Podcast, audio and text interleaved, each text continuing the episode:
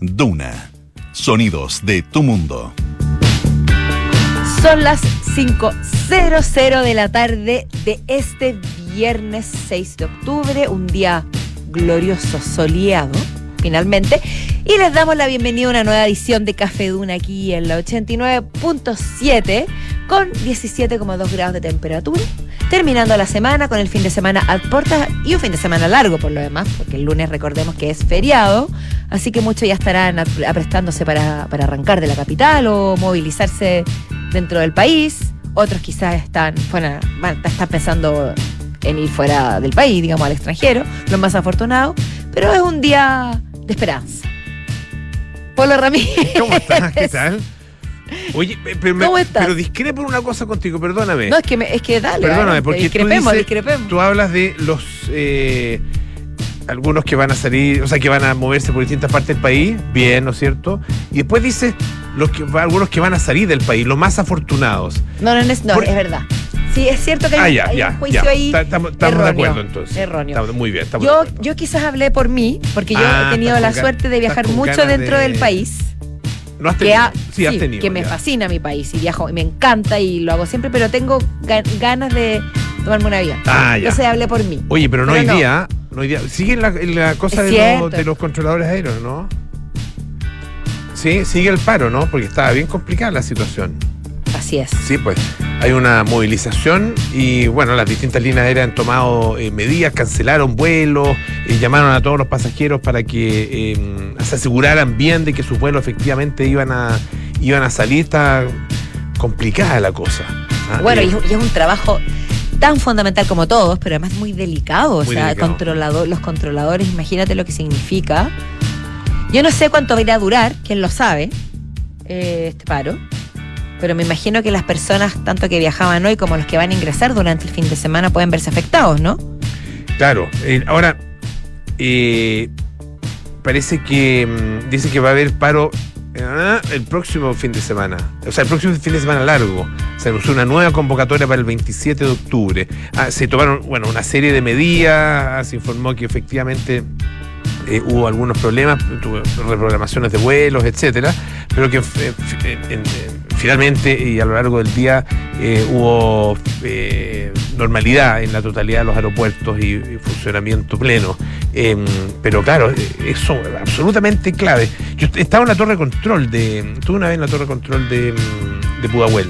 De, del aeropuerto Arturo Merino Arturo Merino Benítez. Debe ser abrumador. sí, ver la cantidad. Es muy raro el trabajo o sea, es súper interesante. Pero parece abstracto porque uno no lo entiende. Muy difícil de entender eh, a, la, primera mirada, digamos. Eh, ahí, tenían antes unos sistemas manuales. Ah, para cada avión tiene un código y esos códigos los van ingresando en una especie como de, tabla ah, y eso antiguamente eran manuales Ah, entonces el código estaba escrito en una y, tomaban, no me acuerdo si era un papel, un cartón o una, una plaquita, digamos, con el código y lo iban poniendo. Decir, ahora ya es todo computarizado, distinto. Y el caso de abuela, o sea, de, Arturo Merino Benítez, además tiene mm, todos estos sistemas de acercamiento por radar. Que, una vez que se va acercando el avión, eh, se toma el control desde tierra del avión y ahí se hace el aterrizaje y toda la cosa. ¿Y por claro, igual los pilotos tienen un papel importante, obviamente, pero. ¿Tú fuiste por hacer no, por, un, hacer un reportaje? Ah, ya, claro. Pero, pero sí, de, yo creo que uno como usuario de aviones, digamos, porque claramente no trabajo en ello, ni, eh, debe, ser, debe ser un poquito intimidante verlo y hasta debe quizás asustar, porque es como un lenguaje absolutamente desconocido. Pero, es, eh, pero, es, tan crítico. Es como leer una, es como la astronomía, no sé. Sí, pues, porque es tan crítico porque si te, si te equivocas, si te equivocas en un, no sé, para observar en un, un telescopio, bueno, no, nomás perdiste la hora. el nivel de injerencia práctica pero acá, no. Acá las la implicancias son, enormes. Enormes. Hay una, son inmediatas. Ah, es que no quiero hacer un spoiler. ¿Hay una película? No, una, una serie. Hay una serie. Es que es una película también. ¿La digo? Breaking Bad. Ah. Algunos de los que la vieron recordarán un, un momento clave de Breaking Bad que tiene ah. que ver con esto clave, ¿cierto? Rich acá me, me asiente. Que es la mejor serie de todos los tiempos, nada que decir. Pero bueno. hay una película de eh, controlar con John Cusack y mm, Billy Bob Thornton. Ah, ya. Que se llama Fuera de Control. Es buena. es- eh, ahí uno se Yo me acuerdo de la teleserie, fue ahora, la le ponen de- color, obviamente, una película. Entonces, claro, eh, se ve eh, todo ese estrés y esa presión que tienen los controladores. Acá se exacerba, ¿no es cierto? Se exagera y una cuestión. ¡ah! Tiene que tener Claro. Tiene que tener ese. Perdón. es que el viernes es viernes. Y mi O hablas o bostezas, Mi, Paula. cu- mi cuerpo lo sabe. ¿Qué quieres que haga yo? ¿Y qué pasa si puedo hacer las dos cosas a la vez? No me vas a dejar. No, pues sale feo. Bueno, no sé si es peor eso o el, el bostezo hacia adentro, del cual tú eres especialista. Bueno, pero por lo menos la gente no se Has da cuenta. Esto es radio. Esto es radio. Desarrollado esa capacidad. Yo no sé si con los años, pero te sale Ah, ya, al o sea, dedillo. viejo y. y Dije qué- vie- y qué- ¿por qué viejo? Con los años. Pero, Estoy sensible hoy día. ya sí sé, pero estamos hablando de experiencia, no de años, Polito Ramírez. Bueno, eh, con todo cariño.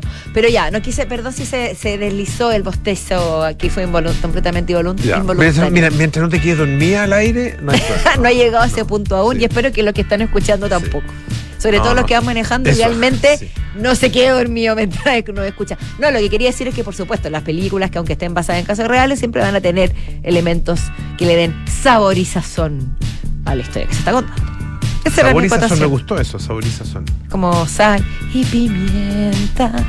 Ya. Eh, hablemos ¿Qué de... era, qué era eso? Una... Era, un pro- era una canción, como Ya. un bolero, pero además era un programa de televisión de los años 90. Sí, pues, con Como. Antonio Danovich. Sí, pues, me acuerdo.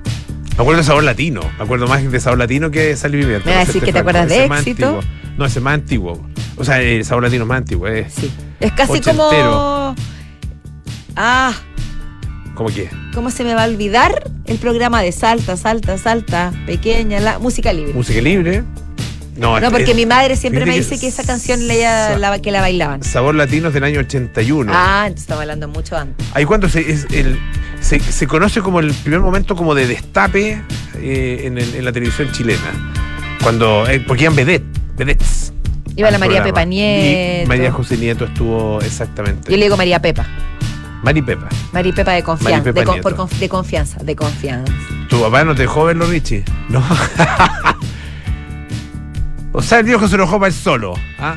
Mira, Pero ahora tú puedes. hasta- recu- ¿sabe qué Mari? Pepa y tanto más puedes ver esto hoy. no es para usted, déjeme a solo. destajo. No, yo me acuerdo de haber estado viendo, estaba viendo ahí con, con mis papás y aparece Maripepa Nieto que camina como por una pasarela, se, queda muy cerca de la cámara y se da vuelta y queda todo su trasero con cola les ahí en primerísimo primer plano. Una Muy casual. Impactante. A Inolvidable. a todo cachete. Momentos inolvidables de la televisión de los años 80. Pero sí, absolutamente. Año 81 fue esto, fíjate. A principios de los 80. ¿Es necesario que diga que yo nací ¿Dónde ese año?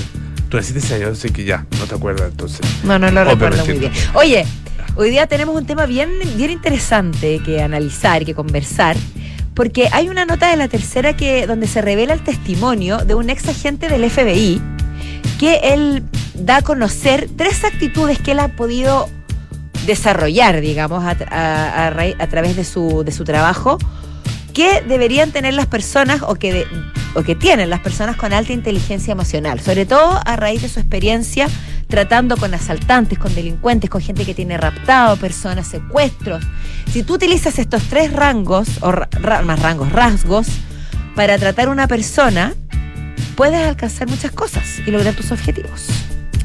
Es interesante tomar nota porque uno nunca sabe cuándo le puede, lo Sí, puede claro, servir. claro, ¿no? Absolutamente. Además que son lo- los, los, los consejos son muy interesantes. Los consejos son, están Sí. muy buenos. Oye, tenemos a nuestros infiltrados. Vamos a estar con Alejandro Alaluf, quien eh, nos va a relatar lo que pasó con el Cyber, Cyber Day, Cyber Monday, Cyber, tres días de Cyber. Bajaron las ventas, fíjate. Primera vez en la historia. ¿Qué está pasando, Alejandro? Tú nos dirás. De eso nos va a contar Alejandro. Y bueno, Claudio Vergara eh, nos va a contar acerca de la muerte de Carlos Fonseca. Que es una de las noticias del día, Sí, la noticia. sí, sin ¿no? duda. Sin duda, una de las, de las noticias importantes de hoy, eh, la muerte de este, eh, ya a esta altura legendario eh, productor, el hombre que se conoce como el descubridor de los prisioneros. Así es. Eh, Ya, pues. Polito. Parte de lo que tenemos hoy. Sí, día, parte de lo que tenemos hoy día y también tenemos más cosas que se las vamos a comentar ahora. Me llama la siempre nos llama la atención y, siempre, y cada cierto tiempo lo comentamos, los videos que suben los extranjeros que viven en Sí, Chile sí. en TikTok. Se han El transformado amigo casi- cuando es extranjero. El amigo cuando es extranjero se ha transformado casi en una sección Sí. que podríamos nosotros mismos adoptar y yo creo que tendríamos por lo menos una vez a la semana algo que contar. Sin Los duda. análisis que hacen, las respuestas que tienen, el, lo- el odio que se, que se genera por un lado y también la aprobación por otro.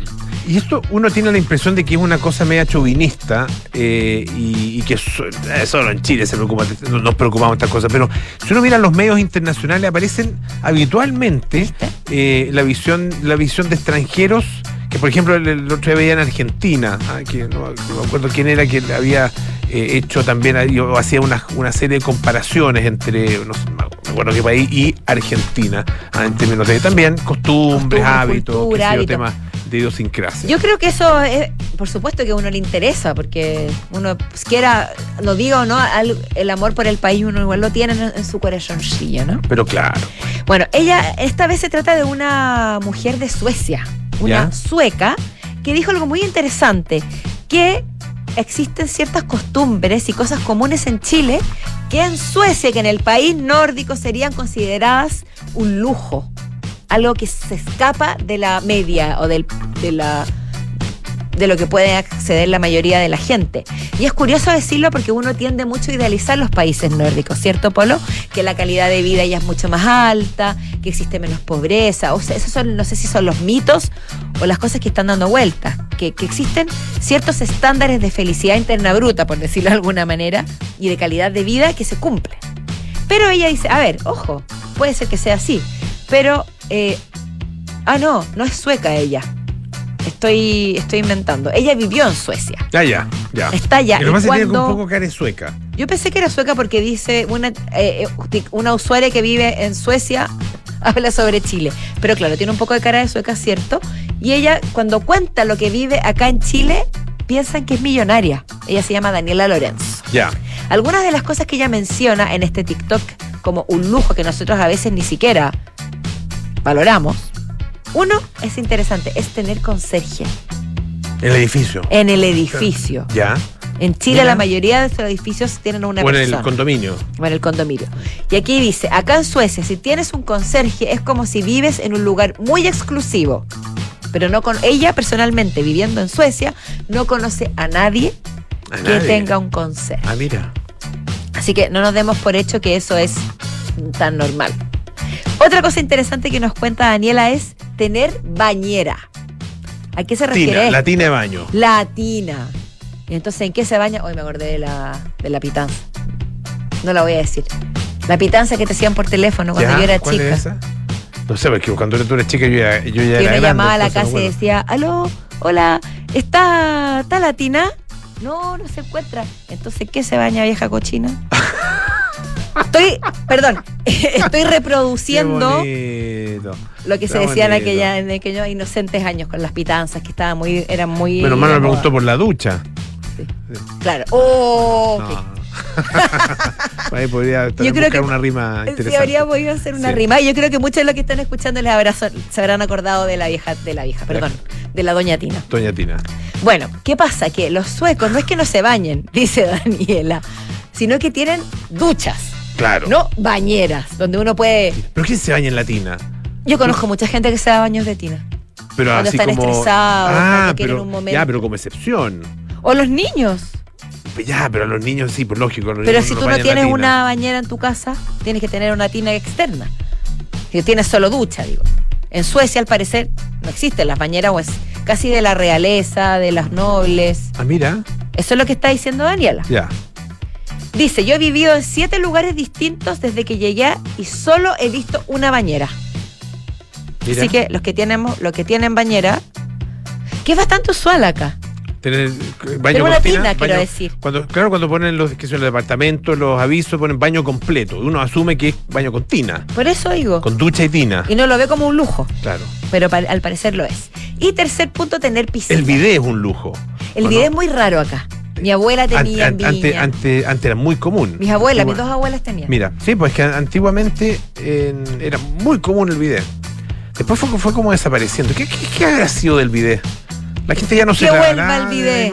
Bueno, claramente no Devuélvanos los videos. En Francia usa- es muy común el bidet. En Italia igual. me, Nos me ha tocado en, eh, en eh, cuando- las veces que he estado, que no han sido tantas tampoco, pero han sido su par, eh, bidet en, eh, en el hotel. En los hoteles. Voy a ir más lejos, Polo Ramírez. A ver. ¿Lo has usado? Ah, pero eso es tan personal, Paula, tan Oye, pero si estamos hablando del video, hablemos de nuestra experiencia. Porque uno no, no lo tiene internalizado en su cotidianidad. Eh, En algunas casas sí, po. Pero cada vez menos. Pero pero- tú nunca has tenido, así, en las casas que has vivido, bidet Sí. en tu casa Cuando o era, departamento. cuando era niña y adolescente en una casa de- de- con mis papás, había un video en el baño de mis padres. Ya. Me acabo de acordar. Estoy teniendo unos. ¿Y lo usabas o no? No. ¿No? Ah, No. Está bien, ¿y por qué no? Se, se puede usar el sí. No, pero no tiene nada de malo, porque es como No preguntarte. ¿te has duchado? Y Hay- tú me digas, eso es muy personal. Yo Hay asumo que te has duchado alguna vez en tu Hay vida. países, sí, en realidad, ya, sí, he usado el bidet, ya lo confieso. Sí, Ya, he y el pues, bidet. polo. Ya. Eh, el. Literal, literalmente. Eh, en, eh, en- hay países donde tienen, donde, bueno, no sé si solo en países, bueno, puede ser países musulmanes. o- o- yo he estado en eh, la India, ponte tú. Y en la India, en, en todos los baños, baños de restaurantes, de hoteles, todo, había una manguerita al lado, una, con una llave. Ah, Entonces, la- porque la gente se lava después de hacer sus necesidades. Claro, eso es muy común en Es algunas muy común, partes. es muy común en algunas partes. Y fíjate que eh, ellos comen porque comen con la mano, en la, la forma de comer tradicional, digamos, con la mano, y, la- y más tradicional todavía sobre hojas de plátano. Hojas de plátano ahí te van sirviendo toda la, la comida, muy bonito. Qué, qué Y en el suelo. Y en el suelo, Con las piernas cruzadas. con las piernas cruzadas, sí. exactamente.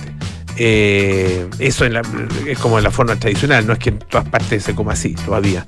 Eh, y después, cuando van a hacer sus necesidades, entonces ahí come con la mano derecha. ¿Ya?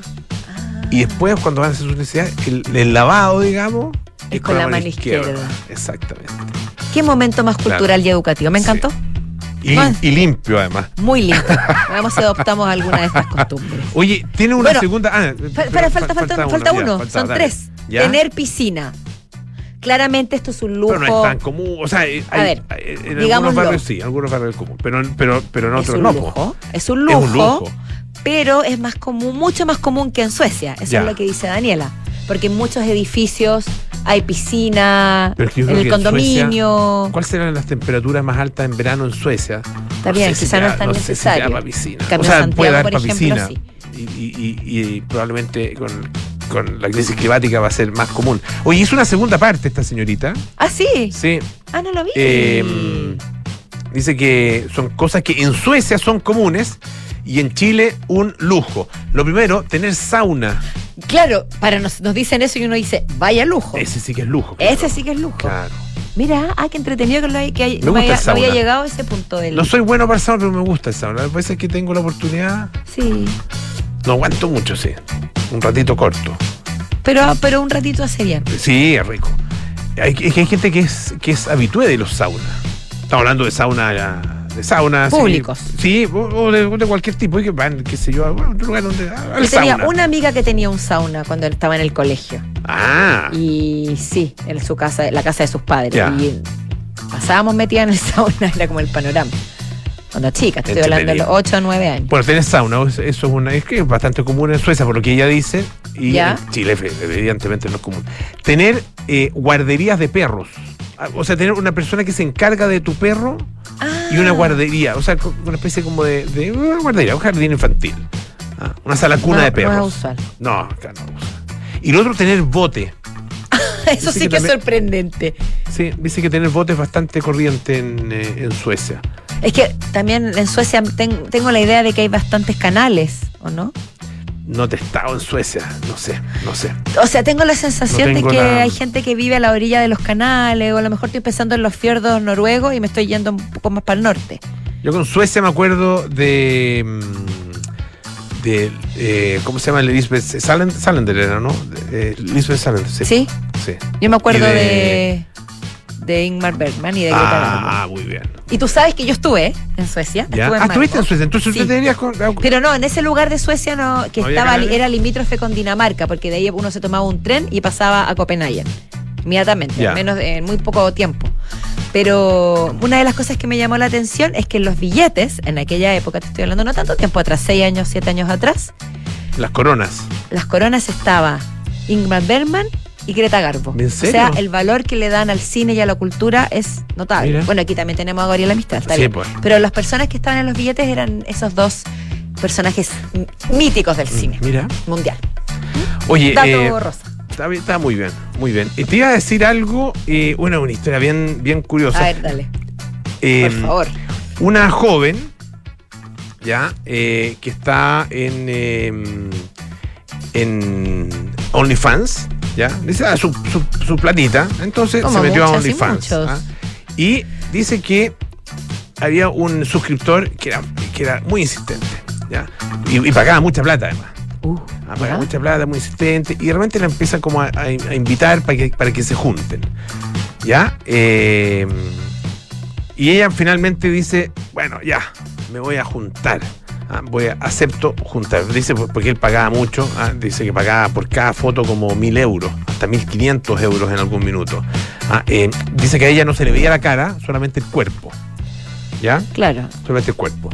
Y bueno, le escribe entonces para que, para que se junten y eh, él- ella estaba en su casa, estaba con su papá y le dice al papá, papito, voy a salir un rato. ¿Ya? Y se va. po. Y el papá le dice, sí, yo también, yo tengo que ir al centro.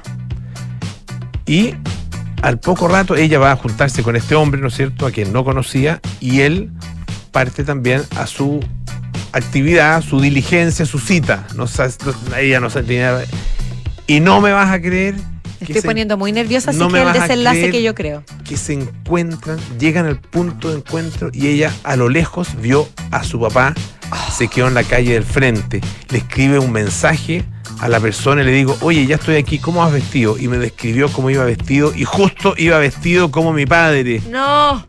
No. Me quedé para el no, frente no. mirando y me fui. Dice que eh, su padre no la vio y por ende no se enteró nunca de que su cita era su propia hija. Me dio mucha vergüenza. Le dio vergüenza por ella y por el padre. Yo me imagino que una combinación de doble vergüenza. Bueno, el de gallina con tu historia. Hay que tener mucho cuidado. Oye, vamos a una pausa, pero antes, algo importante que decir. Wiki Inmobiliario. No, pues vamos a la música. Bueno, una pausa música. musical. Eso, vamos a la música. Soft Cell con Tainted Love. La misma cosa.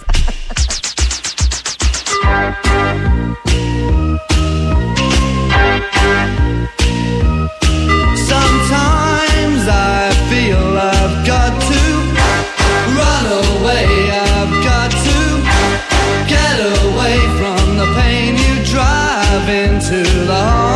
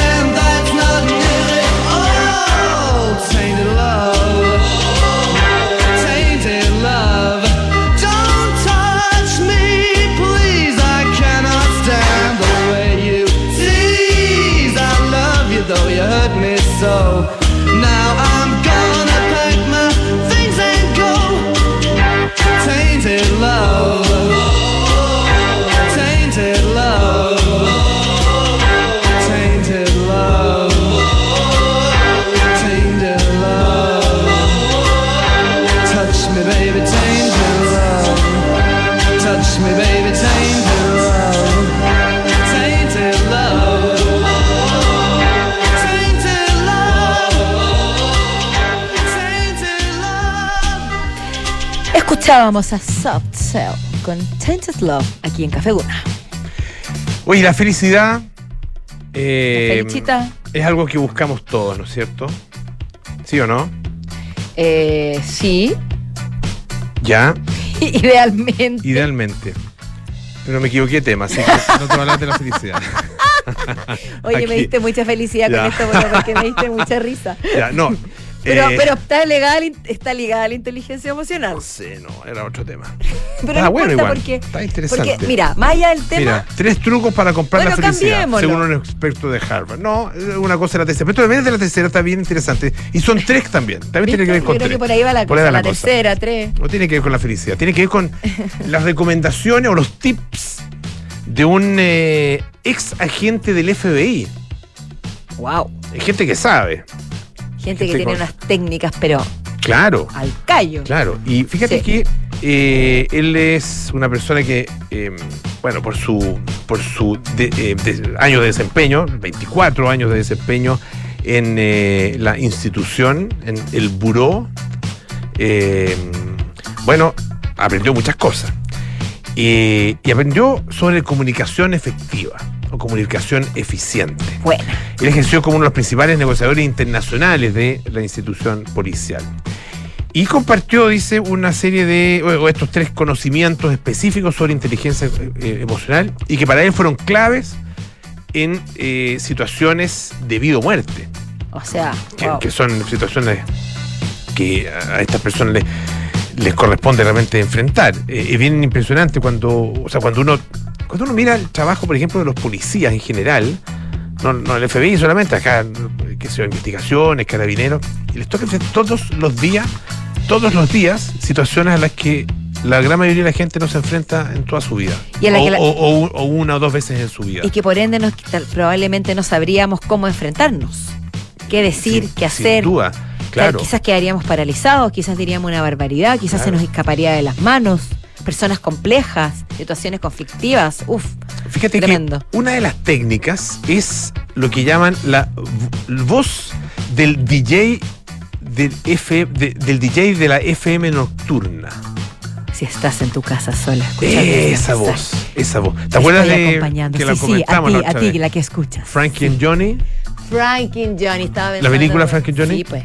Que hay Ay, un momento en la noche donde están escuchando a Debussy y el, el, el locutor tiene una voz que te calma absolutamente. Una Sí. voz, una muy bonita voz, pero sobre todo tranquila. ¿ah? Eh, y dice que, bueno, una vez utilizó esta técnica, o sea, ut- utilizó esta técnica, eh, conocida como la voz del DJ de la FM nocturna, que consiste en hablar de forma tranquila, De forma calmada, pausada. pausada. Sí, tú, tú. Suave. sí, ¿Me estás escuchando? Y Estoy que eso puede ser también aplicado en la cotidianidad. Cotidianidad. Cotida, sí, sí, Cotidianeidad. De manera cotidiana. No, con- no Claro. nos compliquemos la existencia. Por favor. Si hablas en voz alta con una voz suave y calmante, en realidad puedes calmarte a ti mismo además. Ah, doble, doble, o sea, doble beneficio. Doble beneficio. Te Calmas al otro y a ti mismo. Y calmas al otro. Otra técnica. A ver, Ocultar las preguntas, dice. Y esto es útil para reunir información y facilitar eh, que la persona muestre una buena voluntad desde una posición que ya es compleja en sí. Por ejemplo, se puede aplicar, dice esta nota de la tercera, repitiendo varias cla- palabras clave que haya utilizado el otro interlocutor al expresarse. Ah, eh, que si él dice vos, eh, o sea, vos es el nombre de este señor, ¿no es cierto? Dice que si un atacante le dice que ha tenido un día muy duro por todo el estrés, eh, él le puede responder, ¿el estrés que tienes? ¿El estrés que estás sintiendo? Me imagino que con esa voz FM también, ¿el estrés que El estás estrés. sintiendo? ¿qué estás ¿Es eso lo que estás sintiendo ahora? Dice que no solo fluye la conversación, sino que además permite que la otra persona se siga manifestando. O sea, al final, si tú estás entrevistando, o sea, estás encuestando, no, tampoco es encuestando, interrogando a alguien. Interrogando Para- o dialogando. o dialogando claro. para poder, para también obtener más conocimiento sobre lo que quieres indagar. Tienes que generar empatía y Claro. confianza. Si no, no te van a soltar la. ¿Cómo se dice? No sé, se me olvidó el La pepa. La pepa. Oye, la Vamos. tercera. Tercera estrategia dice que aplica, eh, esto lo aplicó en el episodio de un banco el año 1993, ah, eh, para etiquetar, dice, las emociones de la otra persona de forma sutil. Dice, alguna de las frases, no ha sido culpa tuya, ¿verdad? te arrepientes de lo que ha pasado, ¿cierto? Todo esto parece como un doblaje del 911. Esto dice que esta frase insinuaba que el sujeto al teléfono simplemente se había vuelto, se habían visto envuelto en una situación complicada. Ah, eh, y es- esto se usa, dice, para identificar las emociones de la otra persona. Ah, eh, claro, eh, él le puede ayudar a que el otro se dé cuenta de que en realidad no está muy conforme, muy contento como han salido las cosas. Dice que en este caso finalmente los atacantes se rindieron y liberaron a los rehenes. Me hizo acordar de la película, de dos películas, Johnny 100 pesos y Tarde de perros, de Sidney Lumet. Ah, claro. Johnny 100 pesos de Gustavo Gref Marino. Sí, pues. Dos grandes películas, una chilena y una norteamericana. Que donde hacen dialogaban con los secuestradores. Son buenas las películas de secuestradores. Sí, estos se mantienen de, de muy toma, de toma de rehenes. De toma de rehenes, Sí. tal cual. Bueno, pero lo que dice también este artículo ahí, viendo hacia más abajo, que, que uno puede aplicar este tipo de técnicas en la vida cotidiana y en otras relaciones para mejorar tu entorno y, y tu diario vivir. Mm, Sí. sí. Me gusta la, de la voz FM. yo me quedé con la voz eh, así pegada. Pero la, No voz- sé- la voz FM es más profunda. sí, la- Sí. eh, tienes toda la No razón. llego a esas profundidades. yo. Yo creo que tú llegas más que yo. Oye, vamos a la pausa. Antes, va- varias cosas importantes que recordarle a la gente, sí. Eh, por supuesto, Week Inmobiliario es el evento digital más grande de la industria inmobiliaria.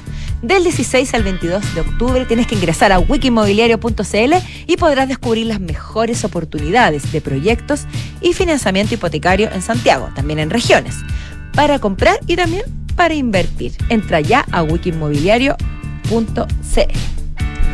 Y también muy importante recordarles que se vienen los Parapanamericanos 2023 y no pueden dejar de ver la nueva docuserie que lanzó la tercera. Se llama Sin Límites, historias de supercampeones. Son ocho historias de deportistas paralímpicos chilenos, su lucha y esfuerzo por convertirse en campeones. Encuentra los capítulos en latercera.com. Vamos a una pausa y estamos de vuelta con nuestros infiltrados en Café Duna.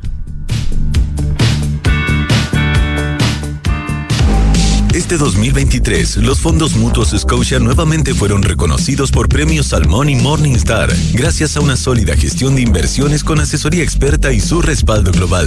Hazte cliente y dale un impulso a tus inversiones.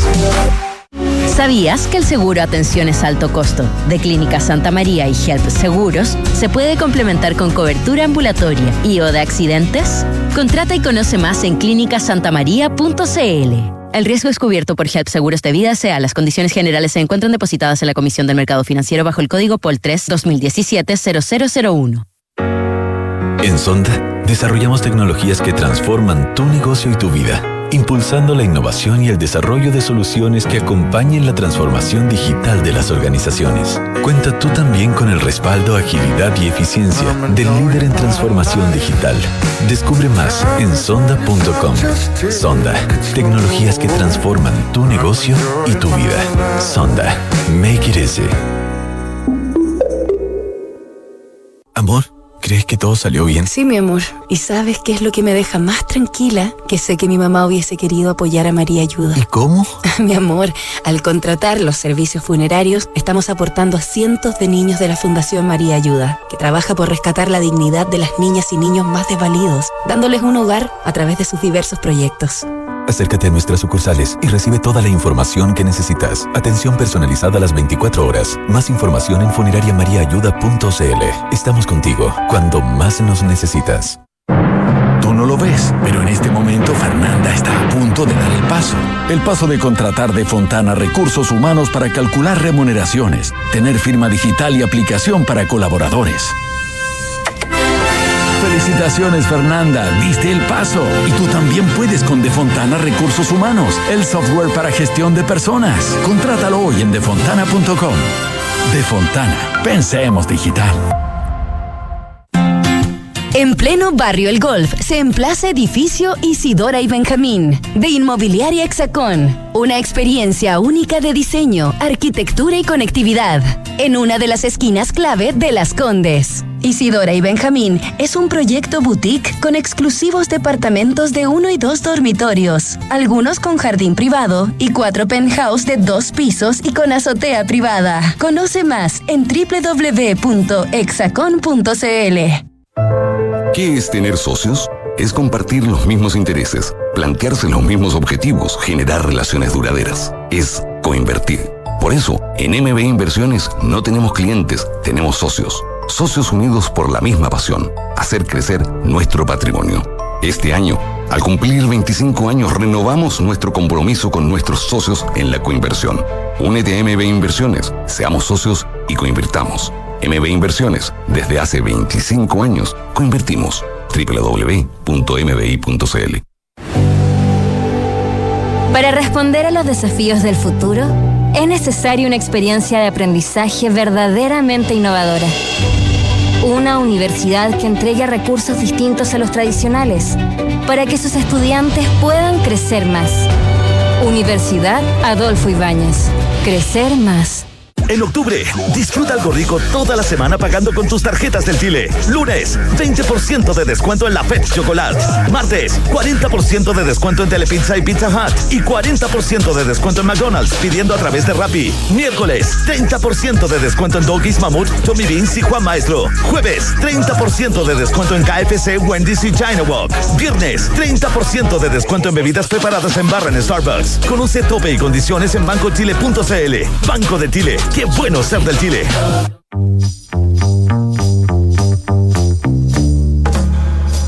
Son los infiltrados en Café Duna.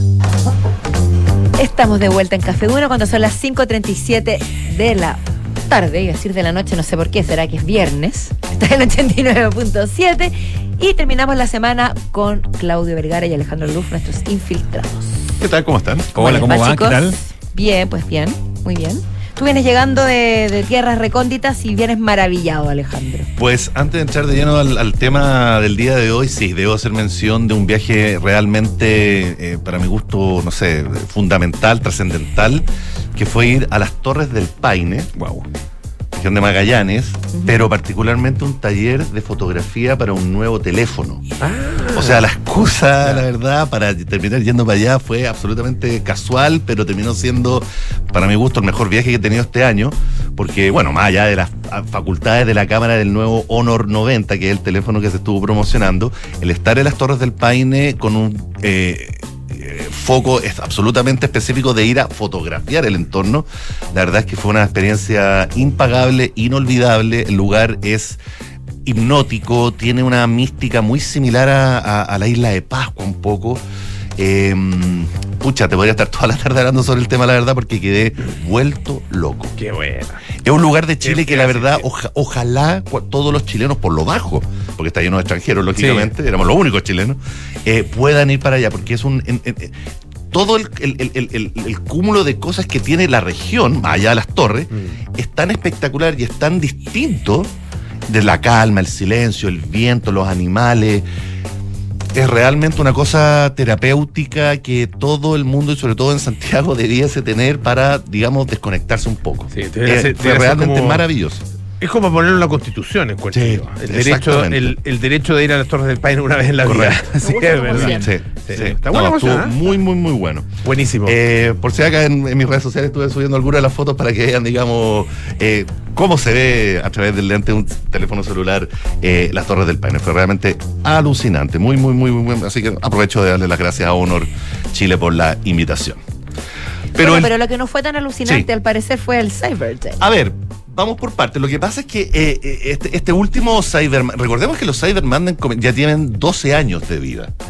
Eh, comenzaron en el año 2011 siempre con la idea, a partir de la Cámara de Comercio de Chile, de empujar la venta del comercio electrónico, porque en Chile, sobre todo en esa época, todavía era muy lento en relación a lo que estaba sucediendo en el resto de la región y para qué decir Estados Unidos y Europa.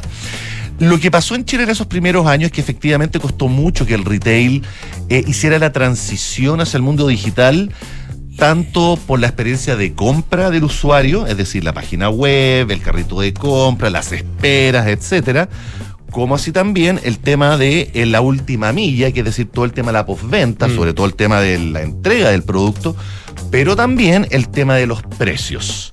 El tema de los precios, recordemos que el Cyber Monday viene de alguna manera de, eh, eh, de, de esta, de esta del complemento al Black Friday norteamericano, que es a fines de octubre, ¿no es cierto? Que es el día donde la gente acampa, ¿no es cierto?, fuera de los centros comerciales para eh, hacerse paso respecto a todas las ofertas que hay de todo tipo de productos. Y posteriormente, después con Internet, se hizo como un complemento con el Cyber Monday, cosa que se replicó acá en Chile a partir del 2011.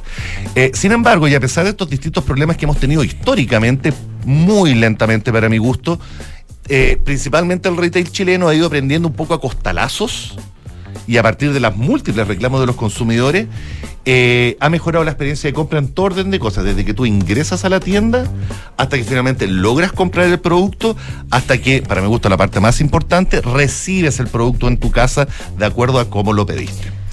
Perdón. Entonces, todos estos años, más allá de los detalles y las críticas, eh, el evento siempre funcionaba. Mm. La Cámara siempre sacaba cuentas alegres respecto a las metas que tenían, al aumento porcentual de las ventas en general y de cómo finalmente todo el ecosistema digital de las tiendas en nuestro país estaba dando un paso adelante y un mejoramiento respecto a lo que era la compra digital. Todo bien, pero la cosa para mi gusto se fue como difuminando con el tiempo y en el fondo terminó siendo una pequeña liquidación, porque el gran tema con los cybers, ya sea el Cyber Day que se realiza en mayo o el Cyber Monday que habrá en octubre, es que los precios finalmente son absolutamente inflados. Esto no es ningún secreto, no es ninguna opinión personal ni nada, es muy real de ver que sobre todo con la aparición de estos sitios, se los mencioné el otro día, como Canasta, que es el más popular, que monitorean los precios de seis meses para atrás y tú vas viendo que efectivamente los precios van bajando progresivamente hasta que después, una semana antes, se vuelven a inflar y la oferta finalmente termina siendo el valor que había anterior al, al- al- al anuncio del cyber. Entonces había un poquito de aprovechamiento. eh, Y había mucha desconfianza también, Y ¿no? La mucha gente, creo que la gente ni siquiera. Hay muchos que ni siquiera se pues, Pero, tuvieron la experiencia sí. de ver que había mejorado todo el proceso, cierto. porque ya no se meten porque ya no le confían en el exacto. Pero el tema es que igual tiene unas ventas multimillonarias. Absolutamente. Pero bajó, quizás por ya, eso. pero bajó, pero, pero yo creo que no bajó por ese factor. No, no, yo creo no, que tiene no, más que no. ver con un, un- un desempleo 9%. Yo creo que por ahí va. y Nulo porque- crecimiento pero- para este año, tiene que ver por yo, las con por ejemplo, circunstancias actuales que estamos viviendo. Sí, pero, pero quizás también hay casos quizás más aislados de gente que dijo, yo ya no- después de ver cómo inflar los precios, las experiencias anteriores, que no me llegó bien el producto, yo este año no Sí, me voy a meter. Sí, eso- también hay algo de eso. puede, harto puede eso. existir, puede existir, pero es, es curioso, a mí siempre, me, siempre me ha, me ha llamado la atención que eh, en redes sociales aparecen puras críticas y por otro lado eh, la gente compra como si el país se fuera Acabar. a acabar, Correcto. como si el mundo se fuera a acabar. Ah, Bueno, y- y- Hay una, encu- hay, hay una dicotomía, por sí, decirlo pues, así. sí, claro. Entonces lo que pasó fue que el primer día, las primeras 24 horas del evento, el día Y- lunes. Y, y perdón, sí. y, y teniendo información, porque la información está, la gente no es tonta tampoco. Mm. Si no, se- tampoco la gente se deja embaucar tanto. Pero sí, ahora Uy. menos que antes siempre. Menos que antes, sí, yo también eso creo que voy. es, sí, sí, sí, sí. Entonces, ¿qué pasó? Que eh, durante este año hubo una sorpresa que fue muy poco cubierta, donde ya el primer día hubo una disminución de un 6% real en comparación al mismo periodo, según explicó la misma cámara, lo cual Ah. automáticamente una lo- lo- señal de alerta, algo está pasando acá.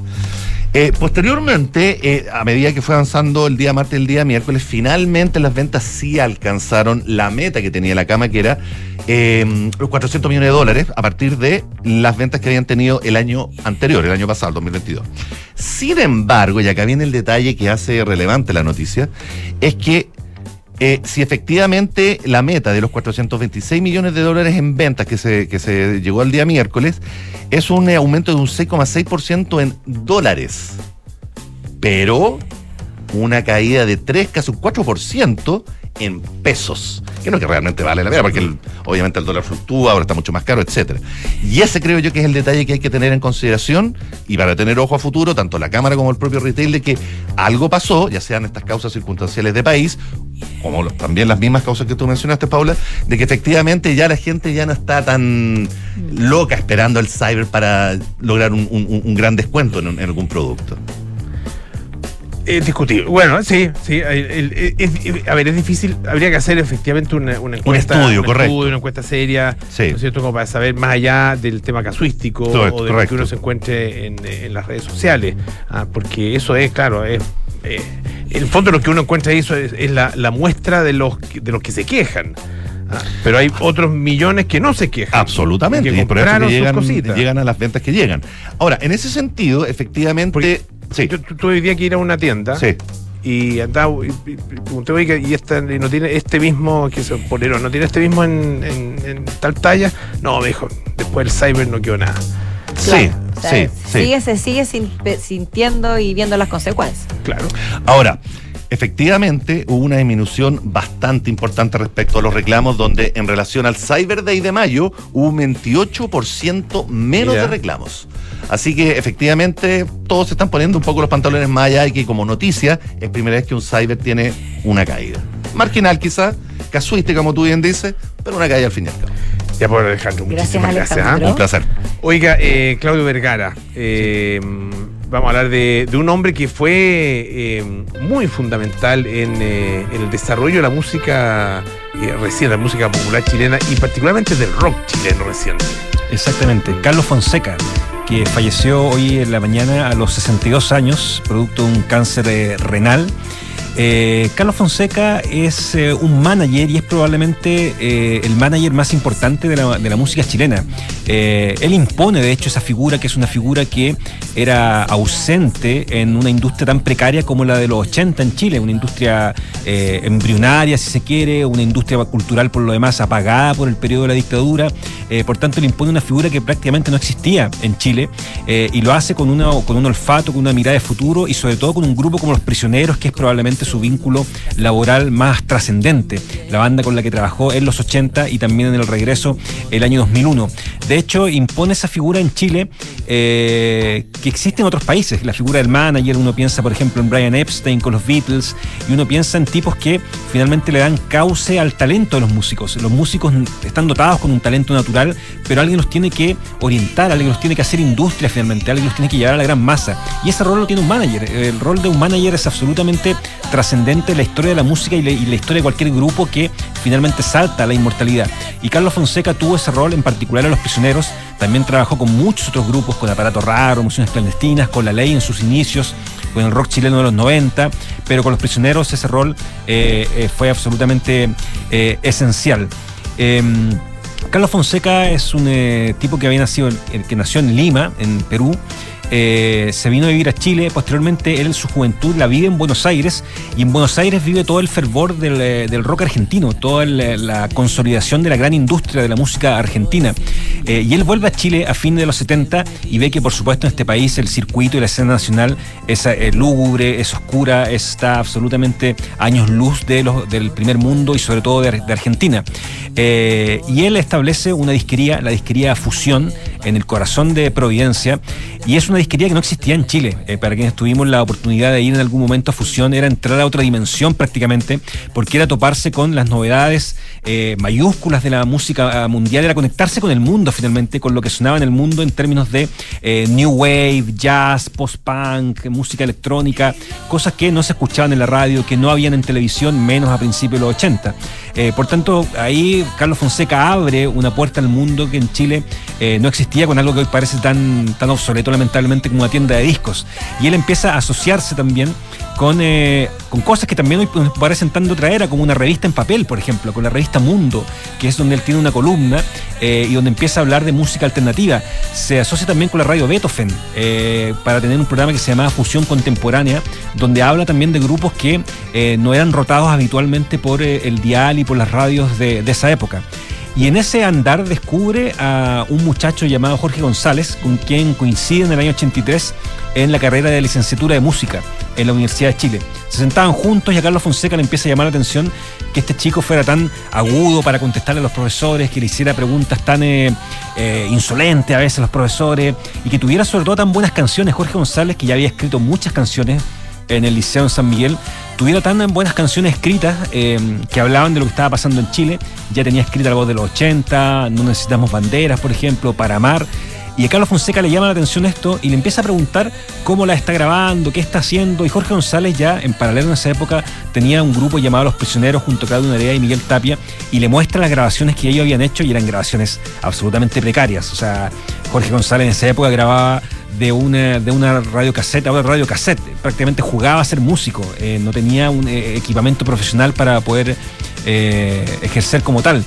Y Carlos Fonseca, eh, que tenía por supuesto muchos más medios, le ofrece eh, grabar su primer disco en la disquería Fusión y de ahí empieza el largo camino a la trascendencia y a la inmortalidad de los prisioneros, pero siempre con el olfato Carlos Fonseca. Carlos Fonseca dice que la primera vez que él vio las letras de Jorge González y que escuchó lo que Jorge González había grabado, incluso siendo tan precario, él quedó absolutamente hechizado, quedó absolutamente electrizado. Dijo, aquí hay un diamante en bruto que no me puedo perder. Eh, entonces, a partir de ahí, Carlos Fonseca inicia su larga relación con los prisioneros, teñida de muchos altibajos también, eh, y que lo consolidó como un manager no solamente en términos de haber descubierto los prisioneros, sino que también en términos de ir más allá. Eh, Carlos Fonseca no solamente trabaja con los prisioneros, sino que también empieza a crear una escena que es primero la del pop chileno de los 80, con emociones clandestinas, aparato raro, después la ley, y después crea la escena del rock chileno de los 90. Desde el sello EMI, él dice acá en los años 90 eh, hay una, un ambiente democrático de mucha mayor diversidad de estilos en la música, hay mucha mayor diversidad de, artistas, por tanto empieza a trabajar con otros artistas como Cristianes, Lucibel, Pánico, Santos Dumont, Tiro de Gracia, etc. y ese es el rol de Carlos Fonseca, no solamente remitirse a su labor en Los Prisioneros, sino que también crear escenas, crear industria, que era una imagen y una figura que prácticamente no existía acá en el país. Eh, la figura de manager y la figura de productor. Claro. Ah, ¿Cuál, cuál es la, la- hay, un- hay una línea ¿no? que, los, que los divide a ambos. ¿Y el caso de Fonseca era solo manager, digamos, o también tenía injerencia en, eh, en la producción? De no, la- era la solo manager en este caso, musical? sol- solo manager, pero era, él, él abarcó también una figura orgánica y completa de manager, porque no solamente se encargaba de que los prisioneros sonaran en la radio, de repartir los cassettes en esa época para que sonaran en la radio, etcétera, sino que también empezó a organizar conciertos, por ejemplo, empezó a tejer giras a nivel internacional, los prisioneros son un grupo tremendamente conocido en Perú, en Colombia, lo- los llevó a Argentina incluso, que era un mercado eh, áspero para los grupos chilenos. Entonces, eh, Carlos Fonseca crea una figura generalizada de, de manager, pero por supuesto no tiene mucho que ver con el tema de la producción musical, que eso está a cargo de otros productores y a cargo en particular de Jorge González, que era quien eh, tenía el, el ojo y el olfato musical ahí para trabajar con los prisioneros. Una pérdida importante. ah, muy Una pérdida muy- Porque además estaba muy vigente. muy, muy entretenido, Claudio. Sí, no, muy- atentos, como viendo una, una biopic. Una de- biopic. de Espero haber sido así. Se lo merecía Carlos Fonseca porque Sí. un tipo realmente relevante y trabajó hasta el final. De hecho, ahora vienen unos proyectos que tienen que ver con los prisioneros. El proyecto del disco Las Raras Tocatas Nuevas, que es un disco que grabaron en el regreso, que lo estaba trabajando Fonseca hasta que lamentablemente eh, le encontraron y le diagnosticaron esta enfermedad que, bueno, tuvo este desenlace que hoy sabemos.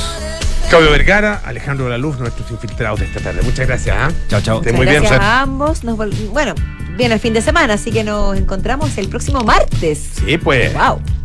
Que tengan un excelente fin de semana largo, pero no se te vaya a nuestra sintonía porque ahora vienen Enrique Llávar con las noticias y Polo Ramírez con aire fresco. Chao, chao. El lunes, perdón. Martes. Chao.